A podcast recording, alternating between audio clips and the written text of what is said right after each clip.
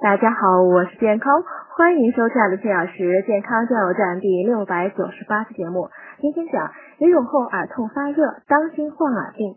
每年夏季呢，临床上因游泳导致的中耳炎和外耳道炎患者会有所增多，所以呢，游泳后一旦出现耳朵不适、发烧、听力受影响等情况呢，都应及时到耳鼻喉科就诊，并告知医生游泳史。游泳前呢，最好用耳塞或干净的棉球塞住耳朵，适当掏下耳屎。否则耳屎泡胀后呢，就引起疼痛发炎。游泳后呢，要保持耳部的干燥，及时把外耳道内的积水排尽。排水时呢，头部歪向积水的一侧，用同侧的手掌轻轻拍打头部，就可将水排出。如果耳内发痒呢，可用百分之七十五的酒精棉轻擦外耳道，禁止用手挖。如果感到耳内疼痛，应及时到医院诊治。呼吸道感染、中耳炎、鼻窦炎发病期间，以及有鼓膜穿孔病史的患者呢，尽量别游泳。